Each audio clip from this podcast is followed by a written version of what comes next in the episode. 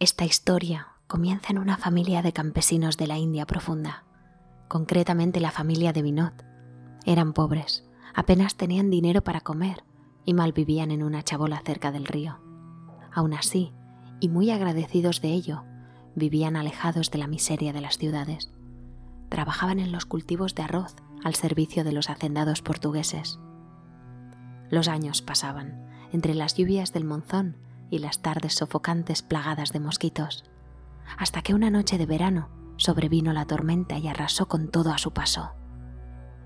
Cuando el agua se secó, no quedaban más que escombros.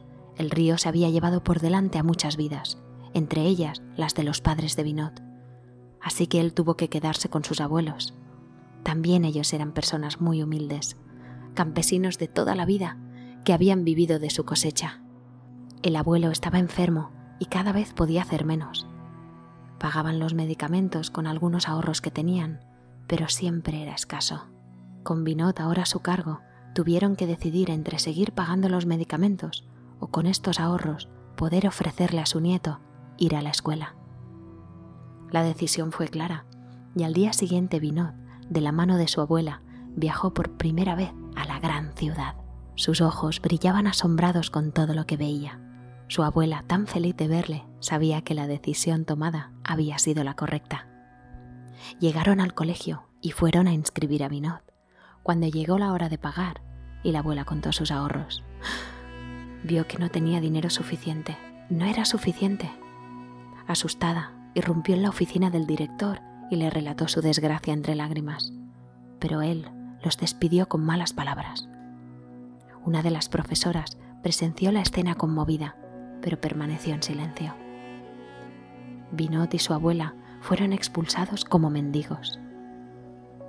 Aturdida, la abuela avanzó unos minutos sin rumbo entre la muchedumbre. Vinod estaba muy triste. Comenzó a llorar y se abrazó a las caderas de su abuela. Ella también lloraba. Vinod le miró a los ojos y le dijo, Quiero estudiar, abuela, y algún día ser médico para curar al abuelo.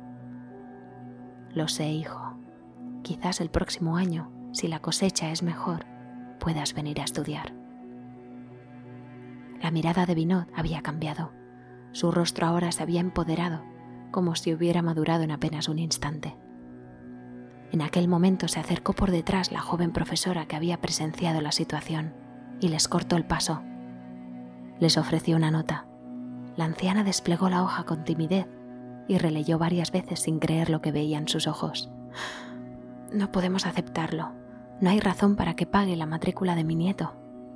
Por favor, insistió la profesora. Verás, cuando tenía nueve años, vivía en un barrio de chabolas y mi destino era ser una buscavidas. Pero un día me escapé de casa y fui a rogarles a la escuela que me dejasen estudiar. Se rieron de mí y algunos niños me empujaron al salir. Me levanté humillada había entonces un campesino que vendía verduras en un puesto ambulante. Se acercó a mí y me agarró de la mano. Entró al colegio conmigo y pagó la matrícula. No le pregunté su nombre ni tuve la oportunidad de volver a verle. Solo me dio una nota que llevo conmigo siempre. Nunca podré olvidarle, ni a él ni a lo que hizo por mí. La anciana escuchó aquella historia y asintió conmovida. Puede darme al menos su dirección. Déjeme devolverle su ayuda cuando tenga dinero. La muchacha le anotó sus datos a la abuela y sacó otra con papel desgastado de su monedero, acercándose a Vinod para entregársela. Prométeme algo, que un día, cuando puedas ayudar a alguien, lo harás. Vinod la guardó, guardó esa nota como si fuera oro y asintió con los ojos vidriosos. Cuando regresaron al pueblo, Vinod se acercó corriendo a su abuelo y le dio sus medicinas. Pero bueno, ¿qué no has inscrito al niño en el colegio? preguntó sorprendido. La anciana le explicó lo que había pasado y su encuentro con aquella joven. Me dio esta nota, babá, le dijo Vinod a su abuelo enseñándole la hoja. El abuelo miró aquel papel y por algún extraño motivo la caligrafía le fue muy familiar. Recordó que un día ayudó a una niña a pagar la matrícula de su escuela. Cuando ella le pidió sus datos para devolverle el favor, él le escribió esa nota. Qué extraño recordar aquel instante, justo en este momento, ¿no? Veinte años después, encontró su frase envejecida a través del tiempo y decía así, un simple acto de bondad puede iluminar dos vidas, la del que da y la del que recibe. El abuelo conmovido desplegó el papel por completo y vio que la muchacha había añadido otras palabras. La vida es un círculo. Un corazón generoso es aquel que no impone limitaciones a su capacidad de serlo. Uno de los cuentos Sawai de Sagar Prakash Kadnani. Generosidad. Adaptación y voz. Verónica Orozco.